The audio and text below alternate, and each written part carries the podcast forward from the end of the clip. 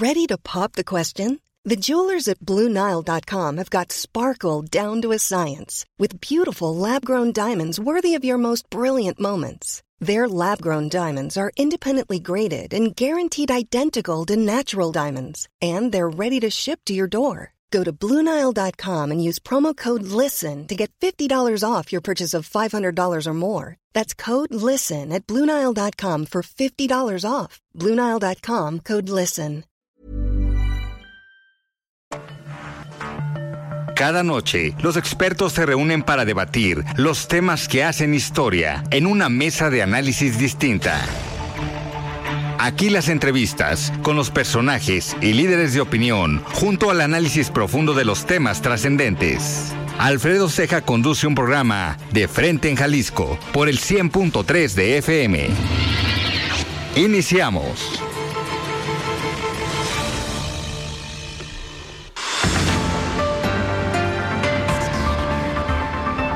Hola, ¿qué tal? Muy buenas noches. Bienvenidos a una emisión más de De Frente en Jalisco, aquí en Heraldo Radio Jalisco.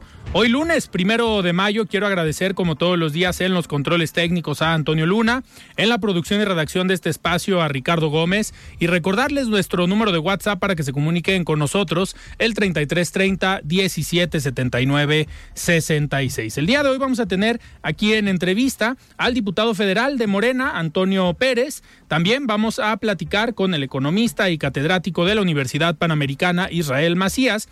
Y como cada lunes, vamos a escuchar el comentario de Rafael Santana Villegas. Él es director de la Escuela de Comunicación de la Universidad Panamericana Campus Guadalajara. Y también escucharemos el comentario de Salvador Romero, comisionado presidente del Instituto de Transparencia, Información Pública y Protección de Datos Personales del Estado de Jalisco. Les recordamos que nos pueden escuchar en nuestra página de internet heraldodemexico.com.mx, ahí buscar el apartado radio y encontrarán la emisora de Heraldo Radio Guadalajara. También nos pueden escuchar a través de iHeartRadio en el 100.3 de FM. Y les recordamos nuestras redes sociales para que se, comuniquen también por esta vía. En Twitter me encuentran como arroba Alfredo y en Facebook me encuentran como Alfredo Ceja. Y de igual manera, ya tenemos el podcast de De Frente en Jalisco, donde pueden escuchar todas las entrevistas. El análisis de Frente en Jalisco.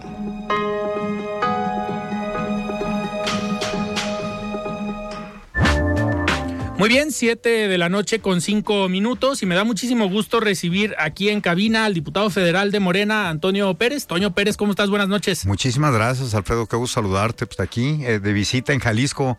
Venimos a visitar tres municipios y regresamos mañana a la Ciudad de México. Muchísimas gracias por, por estar aquí el día de hoy. Y creo que hay varios temas de los cuales eh, platicar. Me gustaría iniciar, obviamente, por el trabajo legislativo, que sin duda has tomado una de las banderas que creo es más, eh, digamos, más perjudicial para la ciudadanía. Uno de los problemas que más aqueja a la ciudadanía, como es el tema de la inseguridad. Desde la Cámara de Diputados, pues también se pueden realizar acciones, también se puede invitar y se pueden tomar decisiones para que los gobiernos eh, o los ejecutivos pues actúen para combatir la inseguridad. ¿Cómo ves el tema? Precisamente acabo de eh, hacer una invitación desde la Cámara de Diputados para tratar de dar un, en Jalisco una reunión que vengan todas las fuerzas federales para tratar de hacer una reunión con el gobernador del estado. Es un momento tratar de armar un buen foro para que no sea politiquería traer los verdaderos datos del gobierno federal con el gobierno estatal y platicarlos más que confrontarlos. Yo creo que este es un momento de unidad. No tenemos que voltear a ver lo federal con lo estatal y lo municipal. Los resultados son muy importantes para nuestra gente. Y toda la gente en Jalisco, en el recorrido que estoy haciendo por los 125 municipios, lo primero que me piden, tanto la gente humilde como la gente de arriba, precisamente es la seguridad. Estamos pasando por un tema muy delicado se nos está saliendo de control y no es tiempo para pasarnos la papa caliente al gobierno federal, al gobierno estatal o a los gobiernos municipales. Hay que tomar las cartas por el asunto, hay que hablarle al tema como es y el tema es respeto a Jalisco. En estos recorridos que estás haciendo por los municipios, pues obviamente hemos escuchado de algunas carreteras que son inseguras y que en algunos lugares pues ya no nada más te dicen, oye, por la noche no transites, eh, ya también en el día. ¿Te ha tocado sentir por lo menos o presenciar algún hecho delictivo en estos recorridos o simplemente todo lo que la gente te platica? Te soy sincero, he visto Jalisco muy seguro, más de lo que se podría ver, más de lo que se habla y más de lo que se dice, ¿no? Yo creo que Jalisco está seguro. Hay que caminar con la frente en alto y hay que salir al tema como es.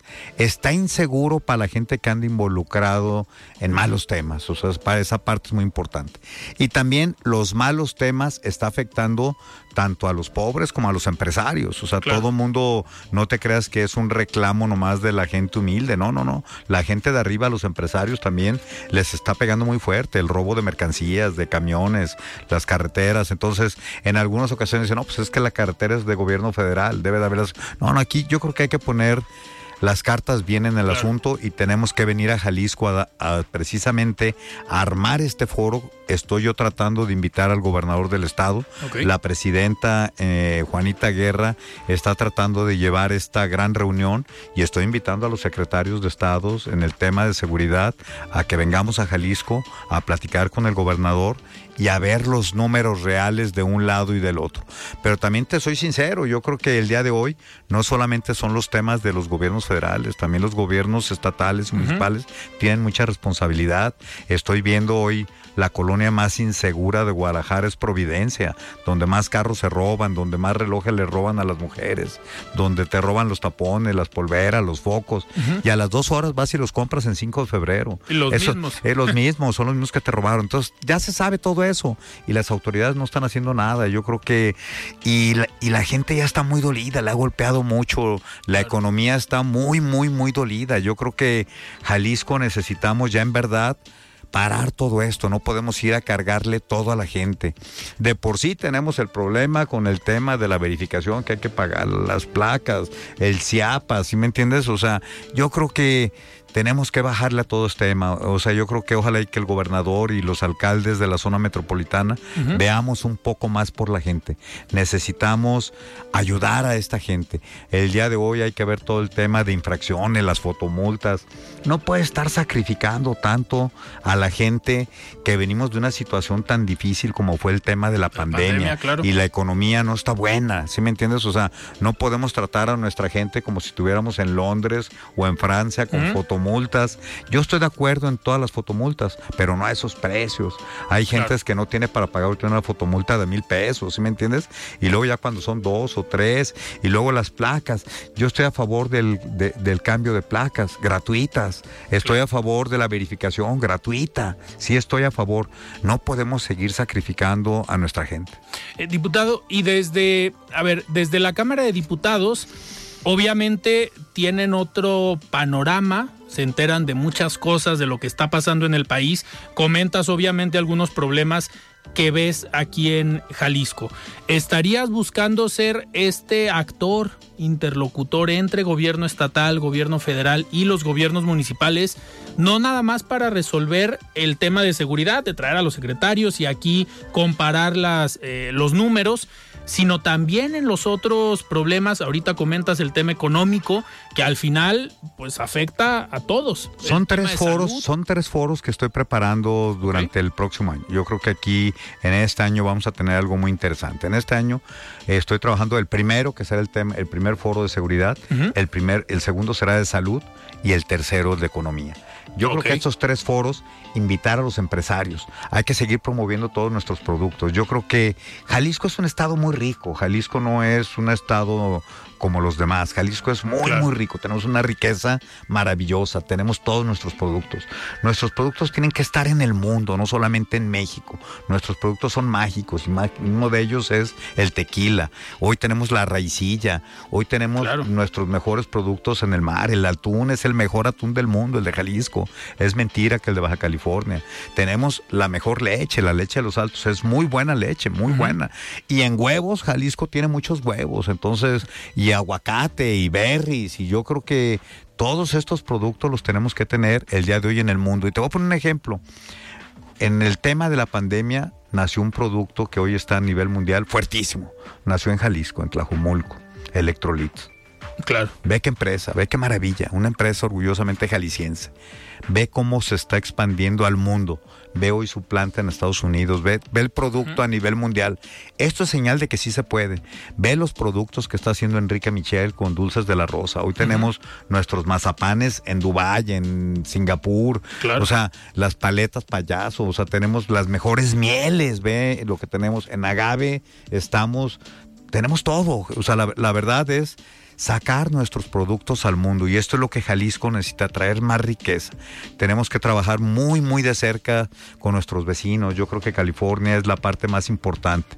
El día de hoy tú caminas en Puerto Vallarta y el 70% de los adultos mayores que ya viven en Puerto Vallarta son extranjeros. Sí. O sea, tú vas en la marina, vas a, a la cena y ves a todos los adultos mayores. Hay que traer todo ese tema. Hay que poner a Jalisco en el mundo. Tengo muchas intenciones en el tema de la salud, de hacer la ciudad de la salud. Y esa puede ser Tonalá, cinco minutos del aeropuerto. Y te cuesta más barato venir a intervenirte de, de cualquier cirugía a Claro. Guadalajara que en cualquier parte de Estados Unidos o de Europa. Y hay muy buenos y grandes doctores. Sí, Yo tengo mucha fe médico. que todos los me- me- mexicanos y latinoamericanos no tengamos que ir a Houston a checarnos ni el cáncer ni nada. En Jalisco y en México tenemos grandes doctores. Hay que trabajar el tema de la salud. Para esto necesitamos un, digamos, un panorama político eh, en el que no haya división, en el que no haya polarización, en el que no se partidicen las cosas, no pensar que unos son morenos, otros son naranjas, otros son rojos. ¿Cómo? Antonio Pérez Garibay no camina así. Antonio Pérez. Garibay camina por el bien. Yo no soy político, quede claro. Así ¿Sí es. me? Yo soy un ciudadano igual de harto que tú, un gran hartazgo. Estoy harto yo, en, en la verdad, en el tema de los políticos corruptos, rateros y traidores que nos han saqueado. Yo el día de hoy que te estoy viendo aquí a los ojos, te lo digo. México es el mejor país del mundo. Nos han saqueado. Y te puedo decir las toneladas de oro y de plata que saldrán de nuestro país los próximos 20 años si no hay una firma de López Obrador. Yo creo que esto ya no se vale, ya no hay que regresar toda esa riqueza a nuestra gente, el bienestar, tenemos que ayudar a nuestra gente. Y yo te lo digo honesta y sinceramente, camino con la bandera de Andrés Manuel López Obrador. Por el bien de todos, primero los pobres. Si no tenemos a nuestra gente bien, no vamos a poder estar bien arriba. Tenemos que voltear a ver, tenemos que darles un mejor bienestar y tenemos que preocuparnos por ellos. Es nuestra responsabilidad. Y construir ya lo que viene. Bueno, ya lo que viene es ya tema de política. Ahorita no es un tema de eso. Si me toca bien, lo he dicho claro y gritando y abierto y todo el mundo lo sabe. Quiero ser el próximo gobernador de Jalisco. Pero también si no me toca, no te creas que estoy aferrado a los cargos. Si yo en lo personal, yo veo que hay un mejor candidato, hasta lo apoyo, cuenta con ello. Yo, no, yo no estoy en busca de chamba, pero también no quiero ver ni candidatos que traen un pasado de miedo, ni políticos corruptos, rateros y traidores. O sea, Antonio Pérez Garibay viene a hacer las cosas bien por Jalisco. Yo no vengo a negociar con el crimen organizado. Claro. El padre de Checo no puede hacer esto.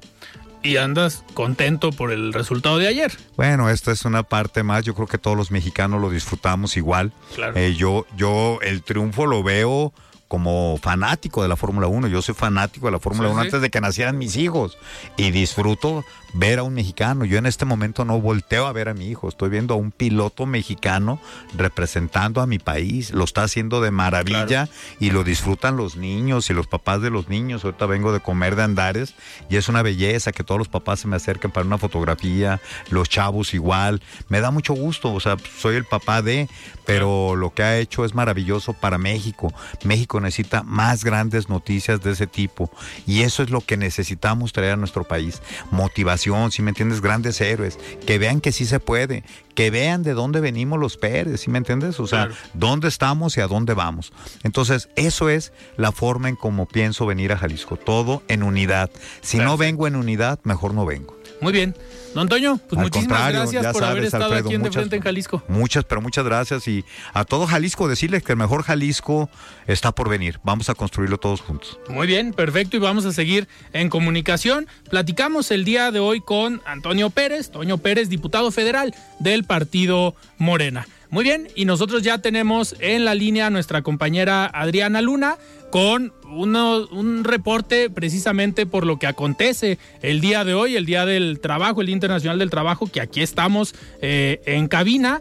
y me da muchísimo gusto ya saludar a Adriana Luna. Estimada Adriana, ¿cómo estás? Buenas noches. Gracias, Alfredo. ¿Cómo están? Buenas noches a todos.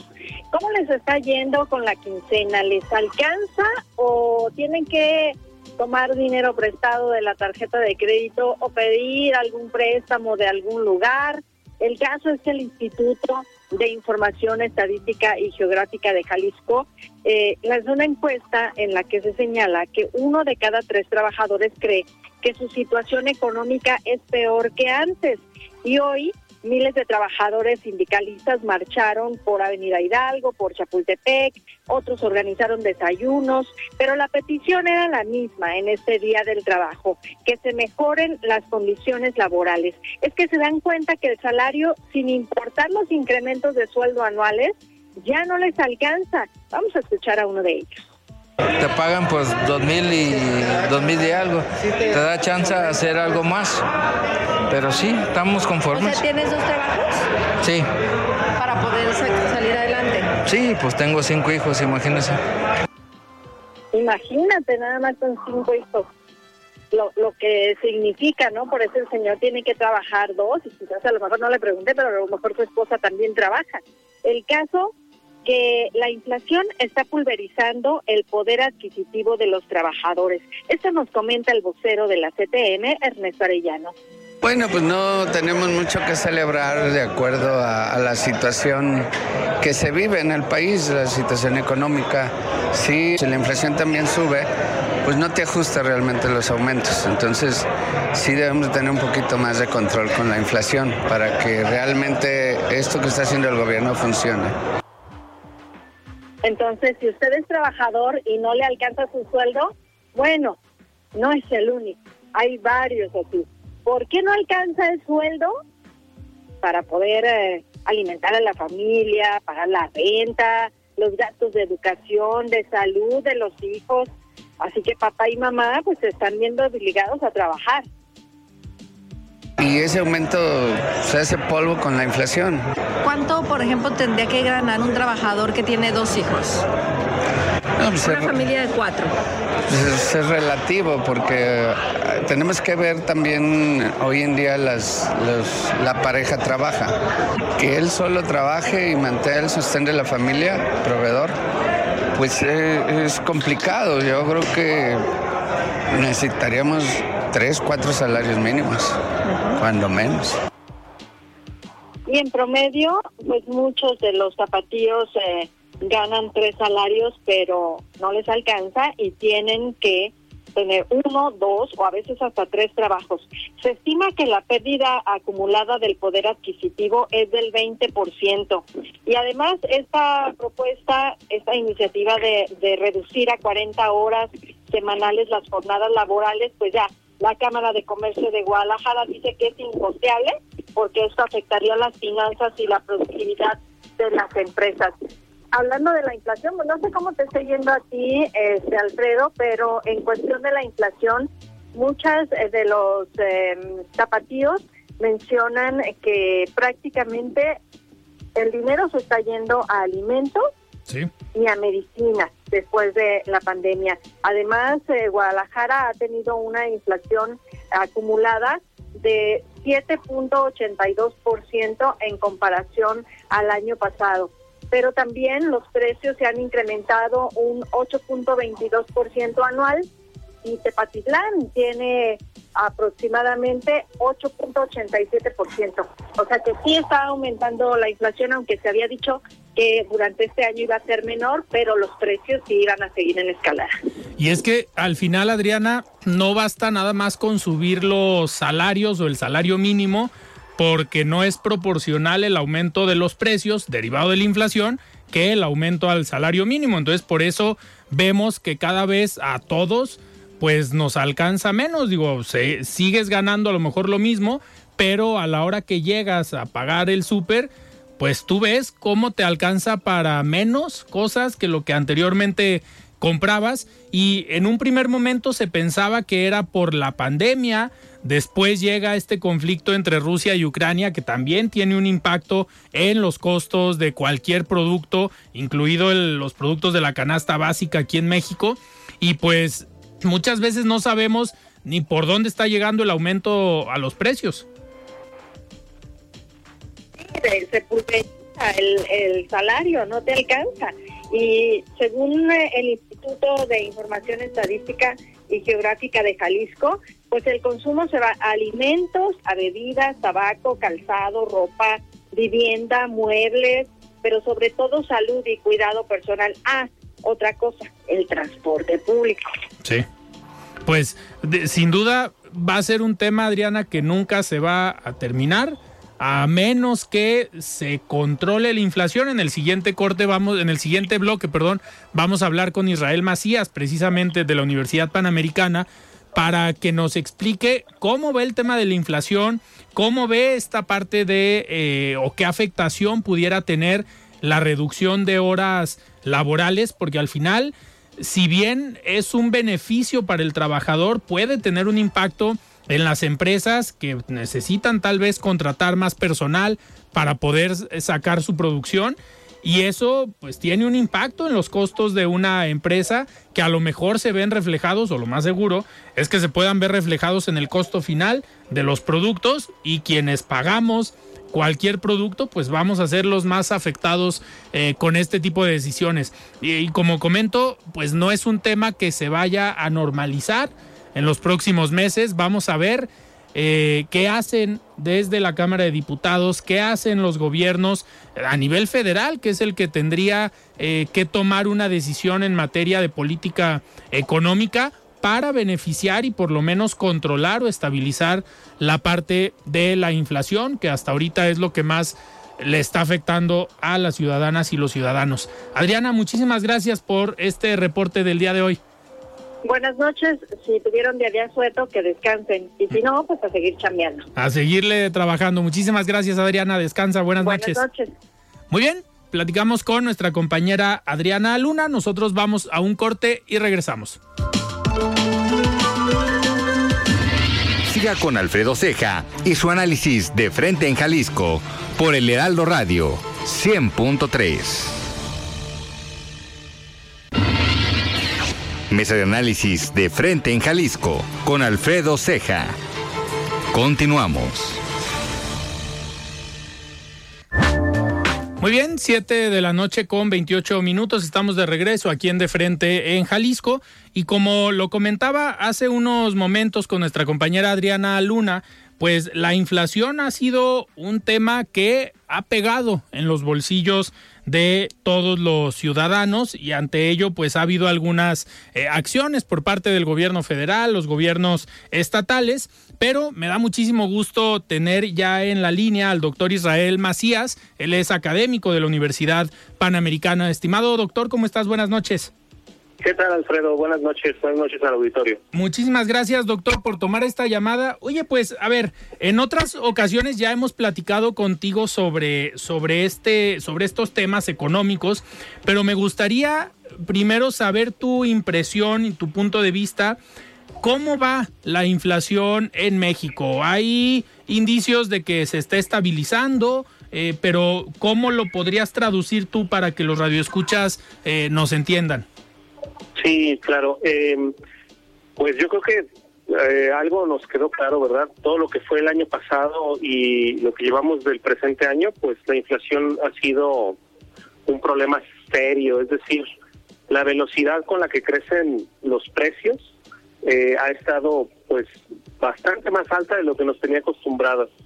Y pues el pico de la inflación, es decir, eh, la velocidad mayor se alcanzó el año el año pasado por ahí del mes de septiembre, octubre y, y a partir de ahí ha venido bajando, pero esto no quiere decir que los precios bajen, más bien eh, la velocidad con la que crecen se ha venido haciendo menos rápida, ¿no? Entonces, a eso nos referimos cuando decimos que, que la inflación pues ya está cediendo, ¿verdad? Pero ojalá fuera al revés, ¿verdad? De que realmente viéramos cómo el precio de los productos y servicios que consumimos pues eh, se reducen, ¿verdad? Pero no, esto no, no se trata de esto, más bien es un tema de que ya la velocidad con la que crece ya no era tan acelerada como antes.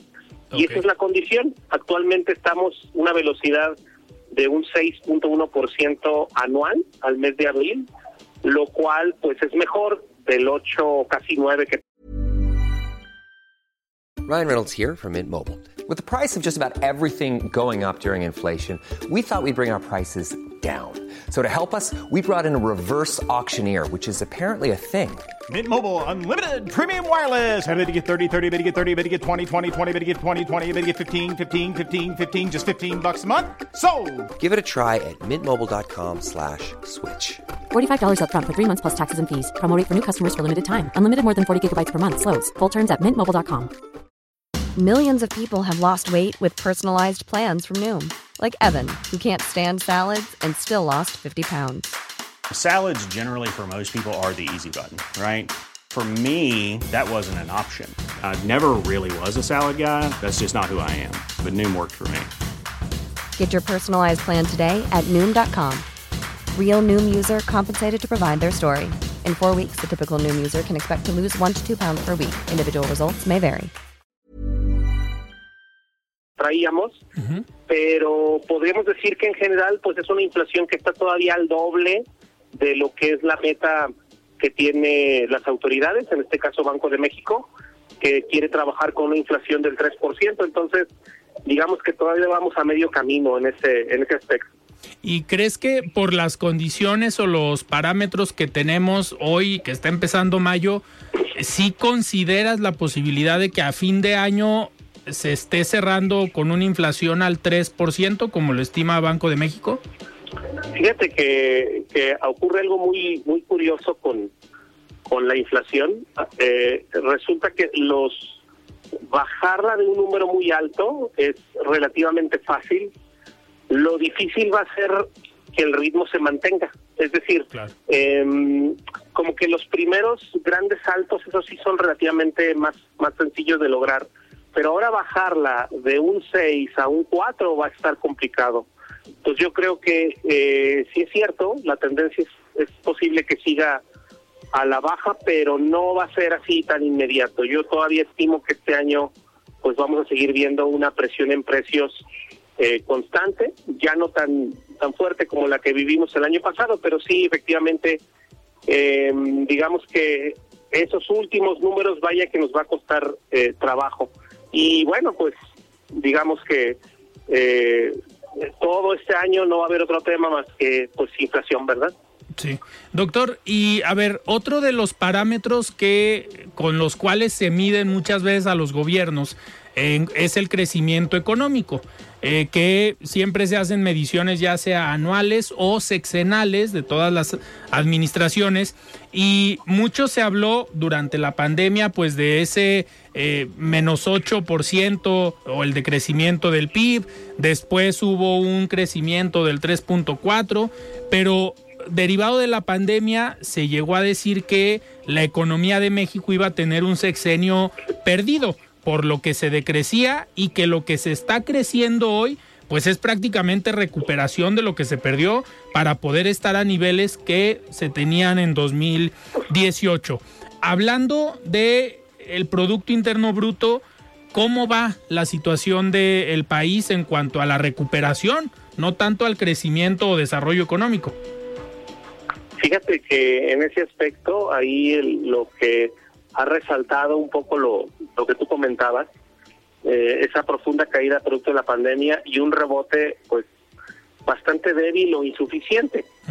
Eh, según el último dato, justo de que nos liberó INEGI, prácticamente en marzo, en marzo de este año, la economía mexicana ya se encontraba, vamos a ponerlo así, eh, un 1%, un 1% más grande que lo que tenía el tamaño de economía que recibió el presidente López Obrador por allá de diciembre del 2018.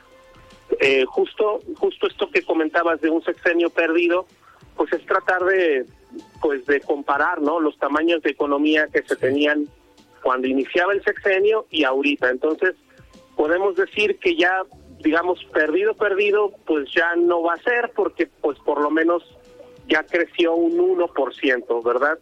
Eh, ese crecimiento, pues digamos, es claramente insuficiente, pero pues por lo menos ya no ya no está al mismo nivel que teníamos en diciembre del 2018.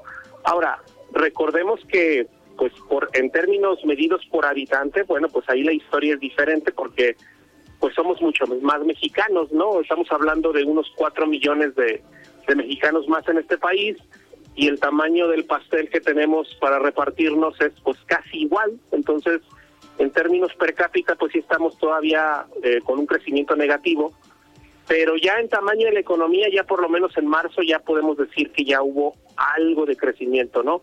Eh, muy concentrado, de hecho, Jalisco está ahí en la parte dinámica, todo lo que son los estados del norte, o la parte de Guanajuato, el corredor industrial central, la manufactura, la exportación. O sea, esas regiones eh, les está yendo relativamente muy bien y de ahí viene este jalón económico. Entonces, lástima que no sea todo el país, ¿verdad? Porque el sureste pues sigue semi paralizado, pero lo que es el norte y un poco el occidente está este con, con mejores números que el promedio nacional. Totalmente. Eh, doctor, y uno de los eh, puntos que hace que estas regiones, tanto el Bajío, Jalisco o el norte del país, tengan un mayor crecimiento, eh, pues se ha pensado que es gracias a la inversión extranjera directa y a estos grandes capitales o empresas que llegan a instalarse en eh, los diferentes estados. Hace precisamente un par, un mes, mes y medio, se anunció de la llegada de Tesla a Nuevo León, pero así como llega Tesla, que sin duda es una gran eh, empresa, pues así llegan al Bajío y a estas zonas otras empresas pues con inversión que generan empleos, que dejan eh, recursos en esas localidades. Pero, ¿qué otros ingresos o qué otros factores se deben contemplar para el crecimiento de la economía como tal, aparte de la inversión extranjera directa? Sí, bueno, eh, ahora sí que si hubiera una receta así única, bueno, pues este, yo creo que todos los gobiernos intentarían seguir, la verdad. Claro. Pero, pero sí, tienes razón. Eh, ayuda mucho la entrada de capital extranjero y creo que México ha estado en este, pues en este excelente momento, ¿no? Que le ha tocado ver cómo se convierte en el candidato ideal, porque pues ante la salida de inversiones de, de un país que llegó a ser tan fuerte como China y que están buscando ubicarse más cerca de los Estados Unidos, pues México realmente no tiene rival, o sea, México es ese lugar indicado para, para reubicar estas plantas y estas instalaciones y con ello, bueno, pues generar esta dinámica que ya platicabas, ¿no? Empleo, cadenas de producción, más este más proveedores, en fin, eh, una espiral positiva. El detalle es de que otra cosa que ayuda bastante y que pues ha venido faltando en nuestro país, pues es el tema de la seguridad. O sea, tú tienes que garantizar seguridad porque de otra manera, pues podrás estar muy cerca del mercado principal, pero pues si ni siquiera tenemos la, la garantía de que puedes mandar con toda tranquilidad mercancía de un, de un estado a otro, de una ciudad a otra, transporte de carga y que va a llegar en condiciones pues razonablemente bien de tiempo y, y, forma, pues entonces estamos mal.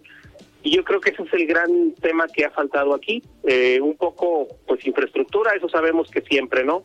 Carreteras, eh, caminos, etcétera. Pero yo creo que el tema de la seguridad es el gran pendiente. Y si los estados del norte, si algo les duele, es esa parte, porque todo lo demás funcionan solos, ¿no? Eh, basta uno viajar y darse cuenta cómo, pues, la dinámica industrial, incluso aquí en Jalisco, la manufactura, la exportación, la agroindustria, pues se mueven solas, ni siquiera necesitas promocionar nada, o sea, eso tiene una dinámica muy fuerte. Ahí, pues ahora sí que el Estado, los gobiernos estatales, el gobierno federal, pues lo que más ha quedado a deber es la parte, creo yo, de seguridad y la parte de infraestructura, pero aún, aún con esos problemas traemos esta dinámica, ahora imaginemos qué sería si tuviéramos eso resuelto, pues estaríamos yo creo que en otra, en otra condición mucho mejor. Claro, digo, si, si estuviera eso resuelto, tal vez estaríamos en condiciones de pasar a analizar y a, digamos, a debatir en la Cámara de Diputados una, uno de los temas de los cuales te quiero preguntar, doctor. El tema de las horas laborales o la jornada laboral durante una semana, si bien en otros países la tendencia es que sí, eh, se trabajen alrededor de 40 horas. México en diversos estudios es de los países que más trabaja y que no necesariamente somos más productivos por trabajar eh, muchas más horas. Pero, ¿qué impacto puede tener, yo lo comentaba hace un rato, para las empresas el que de un plumazo se diga, pues a partir de tal fecha, los trabajadores solo pueden eh, laborar máximo 40 horas a la semana, es decir, pues los sábados no trabajar. Sabemos que en un tema de desarrollo personal es viable, pero en cuanto a las empresas, tiene un impacto fuerte, ¿no, doctor? Mira, eh, justo lo que comentas, yo creo que eh, nadie puede, digo, ¿quién pudiera estar en contra de mejorar la calidad de vida de los trabajadores en el país? Yo creo que nadie, o sea, eh, todo mundo estaría perfectamente, eh, pues a favor. El gran problema es el tema del costo. Eh, y sabes que, mira, cuando uno piensa en empresa, uno se imagina estas grandes cadenas, grandes nombres industriales pero en realidad el 80% del empleo en México, el 80%, no lo generan grandes empresas, lo generan micro, pequeñas y medianas empresas. Entonces, estás hablando de talleres, estás hablando de locales, estás hablando de negocios pequeños en los que el trabajo es, es una parte de los costos muy fuerte. Lo que yo me gustaría ver, este, aparte de, de que pues es, son obvios los beneficios, a mí me gustaría ver un estudio de impacto de estas medidas en este tipo de empresas que es el grueso de los generadores de empleo. Entonces, yo creo que los los legisladores están pensando que, que todo es Tesla y estos grandes nombresotes, ¿no? Pues claro, a ellos a ellos realmente el costo laboral no les impacta eh, o si les impacta es una cosa muy pequeña.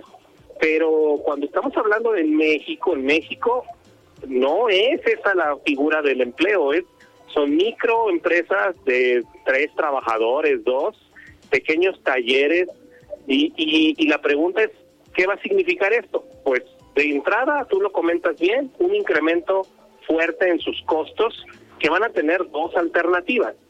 O reducen sus ganancias y hacen algún tipo de adecuación, o a lo mejor incluso terminan este, pues despidiendo personal porque esto es, esto es una subida de costos directa y lo que va a terminar provocando es que los precios de algunos productos y servicios suban.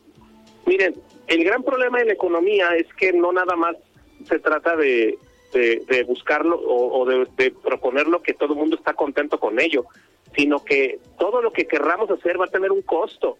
¿Quién lo va a pagar? Esa es la pregunta y hasta ahorita yo no he visto un solo un solo estudio, ni análisis, ni, ni nada que nos indique de qué manera se va a repartir los costos de esta pues de esta medida que, en principio todo el mundo aplaude pero no necesariamente eh, va a resultar así de manera natural tan benéfica como como aparentemente pudiera resultar, ¿verdad? Totalmente. De hecho, la semana pasada, doctor, ya para terminar, platicábamos con eh, algunos líderes empresariales y comentaban ellos que aparte les sorprendía que no los habían tomado en cuenta para esta propuesta, como si lo hicieron en el momento que han buscado aumentar el salario mínimo, que ya lo hemos platicado aquí contigo, estos aumentos que se ha dado al salario mínimo, que sí ha sido platicado con los empresarios, ya sea micro, pequeños o grandes empresarios, pero pues es un impacto doble en muy poco tiempo. Digo, llevamos dos o tres incrementos al salario mínimo, el último el año pasado, y hoy al final también hay otro impacto si se decide eh, reducir las horas laborales. Y como bien comentas, pues los pequeños empresarios, los micro pequeños y tal vez los medianos empresarios, que son la mayoría de las empresas de nuestro país, pues la mayoría viven al día, viven en lo que ganan en el mes, es con lo que pagan nómina y no tienen un colchón eh, económico como estas grandes empresas. Entonces, también ahí fue una falla, ¿no? Sí, es que, mira, justo lo comentas. Creo que otra de las posibilidades que, que pudiera darse es que las empresas entre más débiles económicamente se estén, o sea, más pequeñas y que dependan mucho del trabajo, lo que va a terminar provocando ese tipo de cambios es que las empresas se vuelvan informales. Es decir, que, que ya no puedan mantener a sus trabajadores dentro de la formalidad, ni pagando seguridad social, ni Infonavit, ni todo los, lo que significa ser un trabajador formal, y que pues ni modo, o sea, ahora sí que pues necesitas el trabajo, pues sí, pero va a ser de manera, digamos, por fuera y pues esto es lo que hay. Porque de otra manera, pues si no se puede absorber dentro de las mismas condiciones del negocio, pues ni modo que cierre. O sea, el empresario va a tener que buscar la manera de, de, de seguir, digamos, pues subsistiendo en las condiciones y si de plano, pues las exigencias, digamos, o estas disposiciones para mantenerse en la formalidad no se lo permiten, pues yo creo que va a terminar generando todavía una economía informal más grande, que no necesariamente es lo que se busca, pero pues ahora sí que las grandes empresas no van a tener ningún problema, pero pues esas son, repito, el 20% de todo el empleo generado. El resto, ahora sí que, pues a ver cómo le hacen, ¿no? Totalmente. Doctor, pues yo te agradezco que hayas tomado esta llamada. Siempre es muy claro platicar contigo sobre estos temas que para muchos puede ser complicados entenderlos y siempre, siempre nos tienes los ejemplos, eh, digamos, puntuales para poder traducir el, el Producto Interno Bruto, el salario mínimo y todo lo que lleva los temas económicos. Muchísimas gracias. No, hombre, de qué, Alfredo. Hasta luego, un gusto y bueno, pues quedamos pendientes, por supuesto. Muchísimas gracias, muy buenas noches. Hasta luego, buenas noches. Muy bien, platicamos con el doctor Israel Macías, el ex experto en temas económicos y académicos de la Universidad Panamericana. Y es momento de escuchar el comentario de Salvador Romero, comisionado presidente del Instituto de Transparencia, Información Pública y Protección de Datos Personales del Estado de Jalisco. Estimado Salvador, ¿cómo estás? Buenas noches. La voz de los expertos.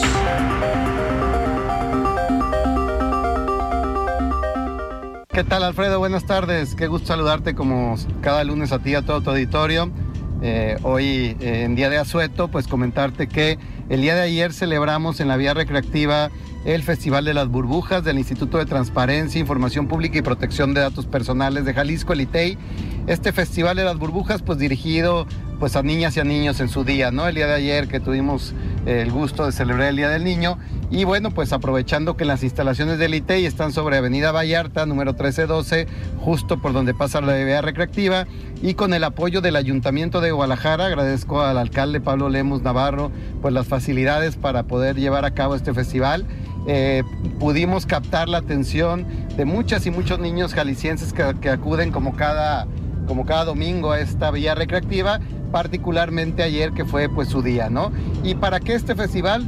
Pues principalmente para divertirlos, pero divertirlos o entretenerlos con un enfoque de promoción de la cultura de la transparencia, de la rendición de cuentas y de la privacidad, ¿no? Es muy importante que estas nuevas generaciones de niñas y niños pues crezcan sabiendo lo importante que es que sus gobernantes les rindan cuentas, les entreguen información que requieran, sean transparentes y protejan sus datos personales y su privacidad, ¿no? ¿Por qué? Porque de lo contrario, pues eh, cuando sean adultos no van a entender quizás la magnitud de estos derechos y ello eh, será por supuesto siempre en perjuicio tanto del Estado de constitucional como de la propia democracia misma. Estos derechos son fundamentales para que exista un Estado democrático y organismos como el ITEI, como el INAI, nos encargamos justamente de tutelarlos, de velar por su cumplimiento, de sancionar a las autoridades que no respeten estos derechos fundamentales y en última instancia, pues de gozar, eh, de garantizar el goce y disfrute de estos derechos humanos de última generación. ¿Por qué de última generación? Bueno, porque en, la etapa, a, a, lo largo de la historia de la humanidad, se han vivido diferentes etapas ¿no? de desarrollo. Eh, pasamos pues de una era donde había esclavos, donde no existían derechos humanos, donde pues no existían ciertas prerrogativas, donde no existía la democracia, por supuesto. Eh, hemos ido evolucionando a raíz pues de grandes movimientos como la Revolución Francesa en su momento, la independencia de Estados Unidos primero, la mexicana después y de todos los países de, de Latinoamérica.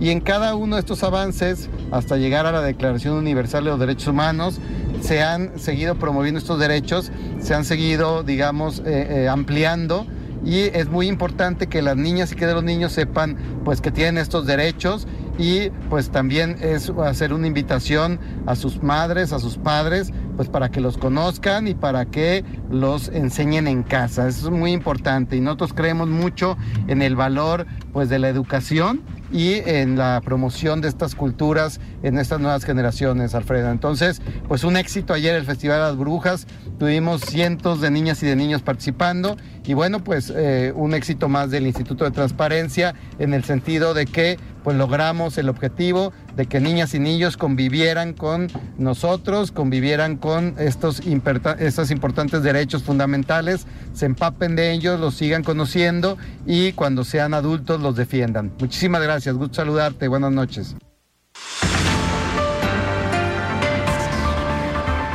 Muchísimas gracias Salvador por este comentario y antes de despedirnos vamos a escuchar también el comentario de Rafael Santana Villegas, él es director de la Escuela de Comunicación de la Universidad Panamericana. Estimado Rafael, ¿cómo estás? Buenas noches. Buenas noches Alfredo, me da mucho gusto saludarte. Espero que tú y quienes nos escuchan se encuentren bien y hayan disfrutado de un agradable fin de semana largo. Hace algunas semanas, Alfredo, la reconocida firma internacional de consultoría de negocios KPMG lanzó la versión 2023 de su estudio Perspectivas de la alta dirección en México. En dicho informe se analizan diferentes aspectos que impactan a las empresas en México, principalmente en lo relacionado al ambiente para los negocios, la estrategia empresarial, la innovación y transformación, así como la gestión de riesgos y el cumplimiento regulatorio. En este último aspecto, dos resultados que podemos destacar son, por un lado, que 44% de los encuestados señala que proteger la reputación es uno de los objetivos más importantes para la gestión de riesgos en la organización, y además que el 20% opina que el daño reputacional es uno de los riesgos que podrían ocasionar daños relevantes en la estrategia de la empresa. Estos resultados nos permiten concluir que los ejecutivos de más alto nivel en nuestro país le dan ya un peso muy importante a la gestión de la reputación. Así que precisamente quisiera hablarles esta noche de la importancia de cuidar la reputación de nuestro negocio. Hace apenas unos cuantos días, el Reputation Institute, una de las instituciones más importantes en los estudios sobre medición de la reputación, lanzó la edición 2023 del RepTrack, su estudio más conocido. En él hace un recuento de las empresas con mejor reputación, siendo este año la fabricante danesa de juguetes, Lego, quien se lleva la posición de honor.